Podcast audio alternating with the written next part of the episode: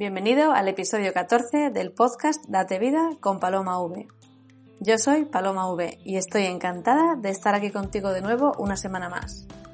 Hay una historia que me ha pasado este verano que es la que ha inspirado este episodio. Muchos de vosotros conocéis ya la historia por mis redes sociales, arroba date mucha vida en Facebook y arroba paloma barra baja UVE en Instagram. La historia fue que, a finales de julio, me fui una semana de vacaciones a Ibiza y la primera noche, según aterricé en la isla, me robaron todo el equipaje, con el ordenador incluido. Fue un contratiempo tremendo, una faena total, pero me di cuenta que tenía dos opciones. Dejar que este imprevisto, sobre el que ya nada podía hacer, me amargara la semana de vacaciones o aceptar mi nueva realidad. John Lennon decía que la vida es todo aquello que te sucede mientras tú haces otros planes. Así que esta disyuntiva, esta gestión de imprevistos, la tenemos todos a diario numerosas veces. En cada situación que vives, tú eliges de manera consciente o inconsciente si aceptas esta situación y construyes sobre ella o si te resistes deseando que la realidad fuera diferente. Esta decisión la suele tomar tu mente por ti en cuestión de segundos sin que tú te des cuenta ni participes. En realidad, no es el imprevisto en sí lo que a ti te afecta, sino tus pensamientos y tu interpretación sobre el mismo los que lo hacen. Por eso es tan importante que entrenes a tu mente para que haga una correcta interpretación de todo lo que te sucede. Y eso precisamente es lo que vamos a hacer en este episodio. Vamos a entrenar tu mente para que sepa gestionar los imprevistos de manera eficiente, sin dejar que una interpretación sesgada de lo que te ha pasado condicione tu vida. Venga, vamos allá.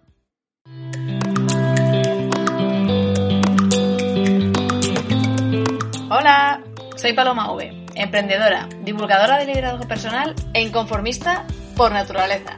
Bienvenidos a Date Vida, el podcast que te ayuda a sacar el máximo rendimiento a la herramienta más potente que existe y que tienes, tu mente. El 80% de tu éxito depende directamente de ella y por ello cada semana comparto contigo una técnica basada en la neurociencia y en la experiencia que te permitirá ser más efectivo en tu camino hacia el éxito. Date vida con Paloma V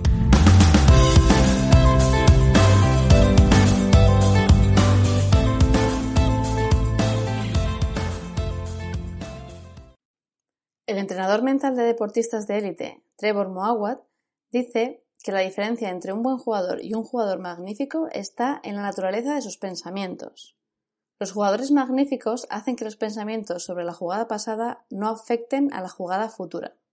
Imagina que estás jugando, por ejemplo, un partido de fútbol y acabas de fallar un gol que podría haber clasificado a tu equipo para la final del torneo.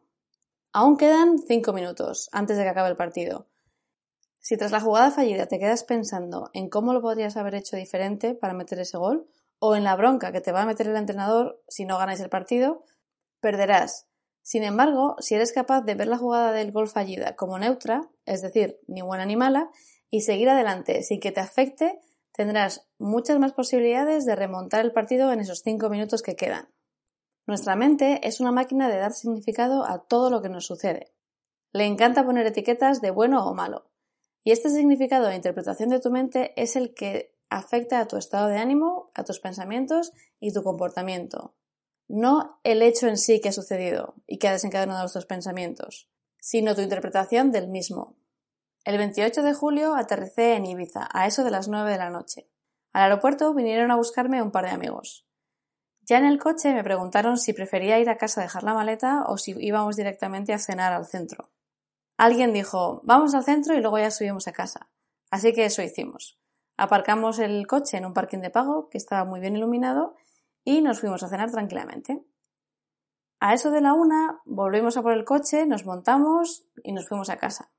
Una vez allí, mis amigos abrieron el maletero del coche y de pronto escucho Paloma, ¿y tus maletas? Y yo me eché a reír porque pensaba que era la típica broma. Pero insistieron Así que me asomé al maletero y ahí no había nada, ni rastro.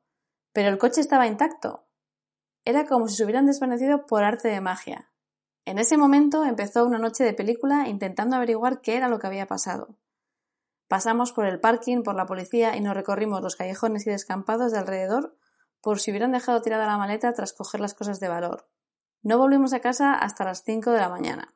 Una grabación reveló que un chico había robado las maletas del maletero mientras el coche estaba en el parking, y no había dejado ni rastro. Todo apuntaba a que no iba a recuperar nada de lo robado. Así que decidí acostarme porque necesitaba dormir el disgusto, y pensé, mañana será otro día, y espero poder pensar con mayor claridad que esta noche. Y así fue. A la mañana siguiente me desperté en modo solución. Vale, me habían robado la maleta, este era el hecho, pero no tenía significado ni bueno ni malo. No era nada personal. Esto pasa a diario cientos de veces y esta vez me había tocado a mí. Así que el siguiente paso era ir a comprarme los básicos para pasar una semana en Ibiza. Un par de pantalones, un par de camisetas y un par de bikinis. Me marqué un Pretty Woman y me fui al centro de Ibiza a comprarme estos trapitos. Todo el mundo en la isla me decía, estás bastante bien para lo que te ha pasado. Pero yo no siempre he tenido esta capacidad de tomarme así las cosas. Muy probablemente, hace unos años este robo me hubiera superado y me hubiera amargado las vacaciones. Pero haber aprendido a controlar mi mente me permitió disfrutar de mis vacaciones como si no hubiera pasado nada. Ante cada situación de la vida, todos hacemos una elección, que es nuestra actitud o mentalidad. No elegimos lo que nos sucede, pero sí cómo lo gestionamos y cómo lo interpretamos. Las dos opciones que tenemos para tomar esta decisión son la opción 1 es adoptar la mentalidad fija o de víctima, en la que el mundo te pasa a ti sin que tú puedas hacer nada. No sientes que tienes responsabilidad sobre lo que te ocurre. Te resistes y lamentas ante las cosas que no te gustan. Y la opción B, o la opción 2, que es adoptar la mentalidad de crecimiento o mentalidad campeona, en la que tú construyes tu mundo, aceptas todo aquello que te ocurre y que no puedes controlar, y construyes tu vida a partir de ello. Creo que este ejemplo que te voy a contar ahora ya te lo conté en el episodio 2 sobre la mentalidad que te hace imparable. Pero es que es muy gráfico y ayuda a entender muy bien estas dos mentalidades. Durante un tiempo trabajé gestionando una empresa de eventos en el norte de España. Y si has estado alguna vez aquí en el norte de España, sabrás que el tiempo es totalmente impredecible y te puede llegar a hacer las cuatro estaciones en un mismo día. Muchos de estos eventos que organizábamos eran bodas y se veía claramente que había dos tipos de parejas. Uno, las parejas que sufrían hasta el último instante poniendo velas al santo para que les hiciera sol en su gran día. Y dos, las parejas que buscaban un plan B para el caso que lloviera y seguían organizando su gran día tan felices.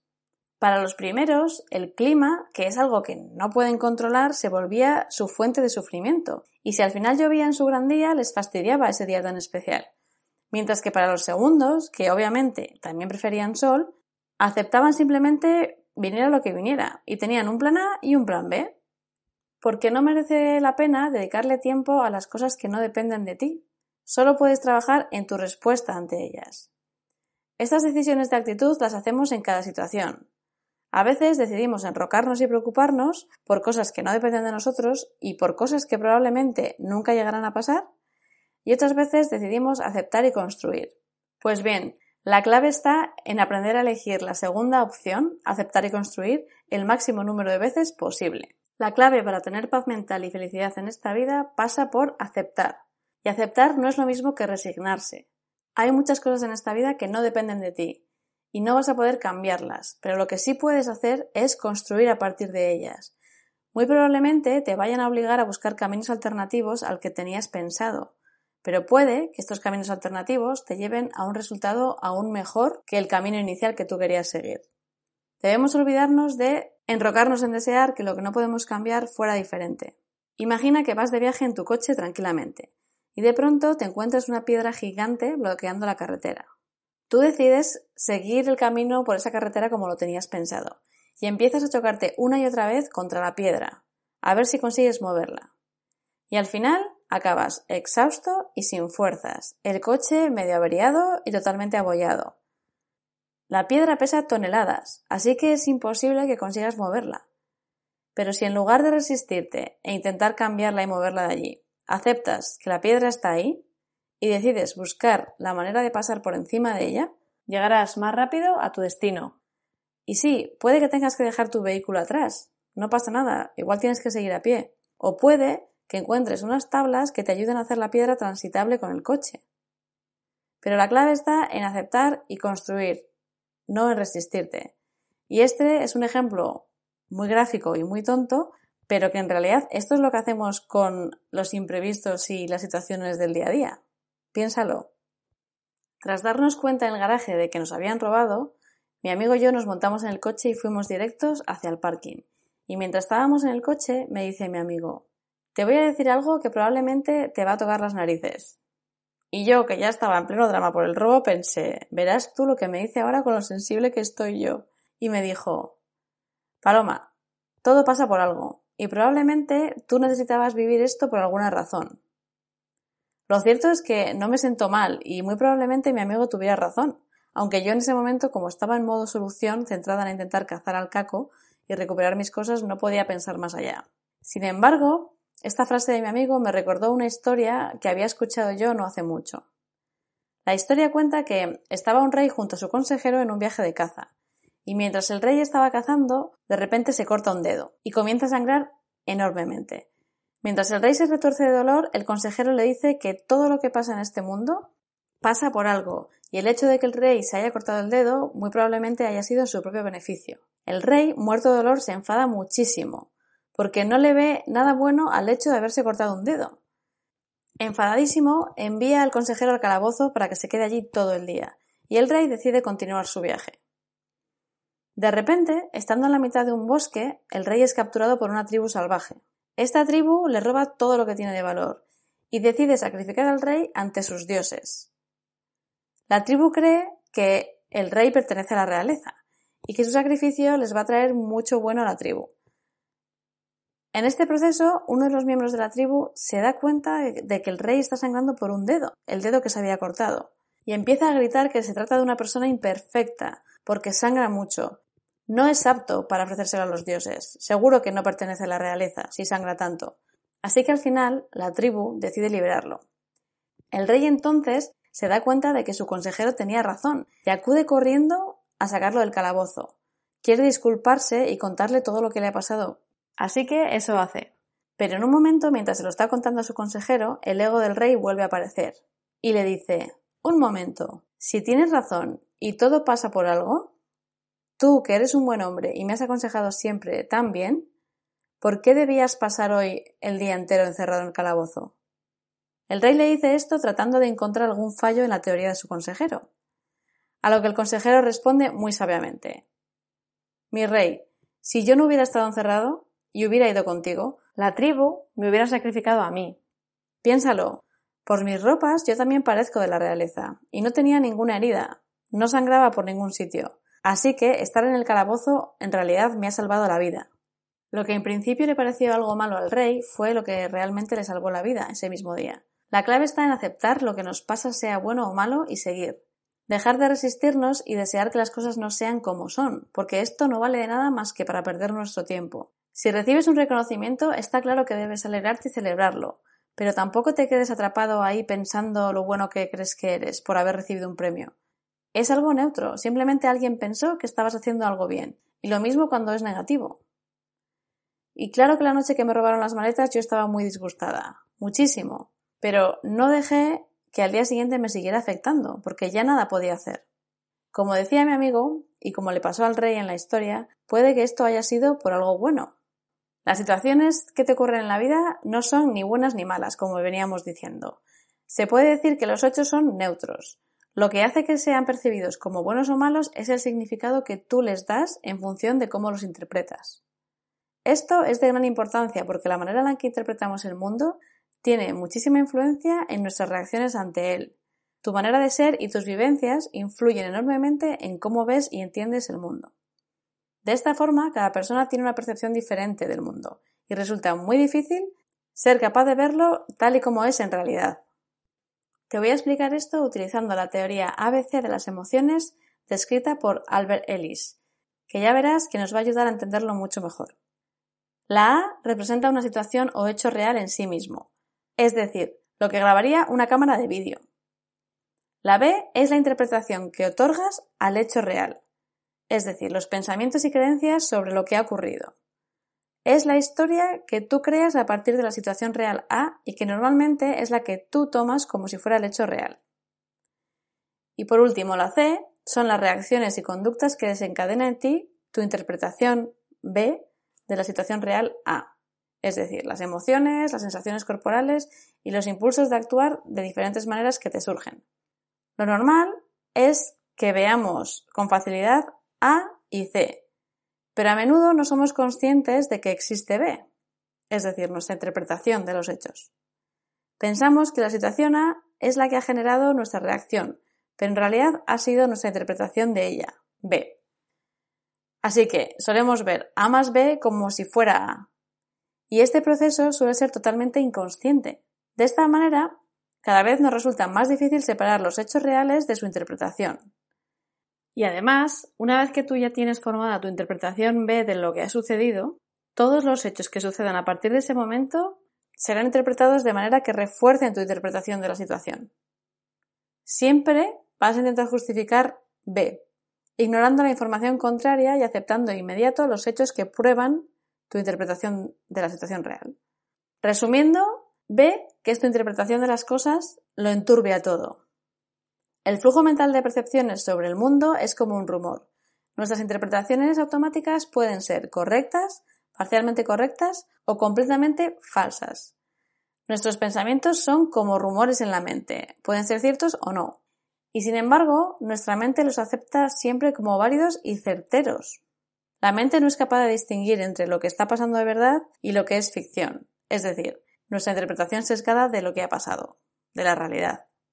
A menudo es B, tu interpretación, quien te ocasiona un sufrimiento mucho mayor que el que te ocasionaría simplemente A, el hecho real, sin interpretación. ¿Por qué ocurre esto? De nuevo, se trata de uno de los atajos de nuestro cerebro para ser más eficientes se debe al aspecto adaptativo. Se trata de hábitos mentales para acelerar nuestra interpretación del mundo. Creamos un modelo basado en lo que ha ocurrido en el pasado para no tener que volver a empezar de cero en cada situación que vivimos. Por ejemplo, si habitualmente cuando la gente te dice luego te llamo, nunca recibes la llamada, cada vez que alguien te diga esa frase, interpretarás de forma automática e inconsciente que te están rechazando o dando largas basándote en tus experiencias previas. Entonces, ¿Qué podemos hacer para eliminar a B de nuestra vida? Es decir, para eliminar el impacto que tiene nuestra interpretación de las cosas en nosotros mismos. La aceptación es la estrategia alternativa. El significado específico de aceptación en el contexto del mindfulness no se refiere a la resignación, indiferencia o aceptación pasiva de lo no deseado. Tampoco es una señal de debilidad, sino una toma de conciencia de la realidad de la situación que estás viviendo y de lo que ésta provoca en ti. Aceptar implica acoger lo que se te presenta aunque no te guste o te dé miedo, y especialmente cuando no te gusta y te da miedo. La aceptación es dejar que las cosas sean como son para ver con claridad. De alguna manera la aceptación te libera de la impulsividad y esto reduce la posibilidad de que te dejes llevar por tus reacciones instintivas. Esta toma de conciencia es la que te va a ayudar a pasar de reaccionar a responder de manera consciente ante las situaciones. Y puede que te estés preguntando, pero ¿cuál es la diferencia entre reaccionar y responder? Reaccionar es nuestro comportamiento más habitual y se produce cuando nuestra mente racional es secuestrada por nuestra mente emocional y es el instinto quien guía nuestro comportamiento. Al reaccionar te encuentras en un proceso de intentar evitar, controlar y luchar contra tu realidad. Mientras que cuando respondes, tú eres consciente de la situación que está teniendo lugar y de lo que ésta provoca en ti. Así que no intentas resistirte ni luchar contra ello. Respondes de manera razonada y consciente. Aunque te pueda parecer una paradoja, es precisamente el tomar conciencia y aceptar lo que te está sucediendo lo que te permite iniciar un proceso de cambio sobre ello. Cuando nos resistimos a las situaciones, éstas persisten en el tiempo. Como te comentaba antes, la resistencia equivale a la persistencia y el antídoto es la aceptación. Si quieres que algo desaparezca de tu vida o de tus preocupaciones, necesitas aceptarlo primero. Pruébalo. Adopta el pensamiento neutro ante lo que tu mente etiquete como bueno o malo. Puede ser que te roben una maleta, que pierdas el tren por 30 segundos, que te deje tu pareja o que tu compañero de trabajo haga un ruido insoportable que no te deja concentrarte. En realidad, nada de esto tiene significado si tú no se lo das. Son solo situaciones o circunstancias a gestionar. Recapitulemos ahora las enseñanzas clave con las que te tienes que quedar de este episodio. Son siete. La primera es acepta el pasado para que no te afecte en el presente ni en el futuro. Si acabas de cometer un error y ya no tienes solución, acéptalo, es pasado, y continúa adelante. La segunda es que debes aceptar aquello que no depende de ti y construir a partir de ello. La tercera es que tu actitud y respuesta ante la vida las decides únicamente tú. La cuarta es que todo lo que te pasa en esta vida es neutro, no tiene significado si tú no se lo das. La quinta es que etiquetar las situaciones como buenas o malas solo te retendrá anclado en el pasado y te limitará. La sexta es que todo aquello a lo que te resistes persistirá en tu vida. Y por último, la séptima es que aceptar no es resignarse, sino tomar conciencia de la situación y de lo que ésta provoca en ti, para poder gestionar desde ahí. Este episodio llega a su fin. Espero que te haya gustado y si es así, me encantaría que lo compartieras con personas que creas que les puede interesar y que les puede servir y ser útil. Ya sabes que estamos empezando y toda ayuda es poca. Si aún no te has suscrito al podcast, no te olvides de hacerlo para no perderte ningún episodio. Y para ello puedes meterte en la página web que es date-medio-vida.com. Ahí te puedes registrar para que te mande las novedades cada semana y también podrás encontrar todos los enlaces a las plataformas de escucha del podcast, que son Spotify, Acast, eBooks y iTunes. Y si aún no nos sigues en redes sociales, pues ¿a qué estás esperando? Me puedes encontrar como arroba date mucha vida en Facebook y como paloma barra baja v, escrito UVE, en Instagram. Ahí se publican cosas un poco diferentes, eh, pero que, que complementan todo lo que hablamos aquí en el podcast. Así que nada, un millón de gracias por acompañarme hoy y te espero la semana que viene. Y ya sabes, a darte mucha vida. Un abrazo.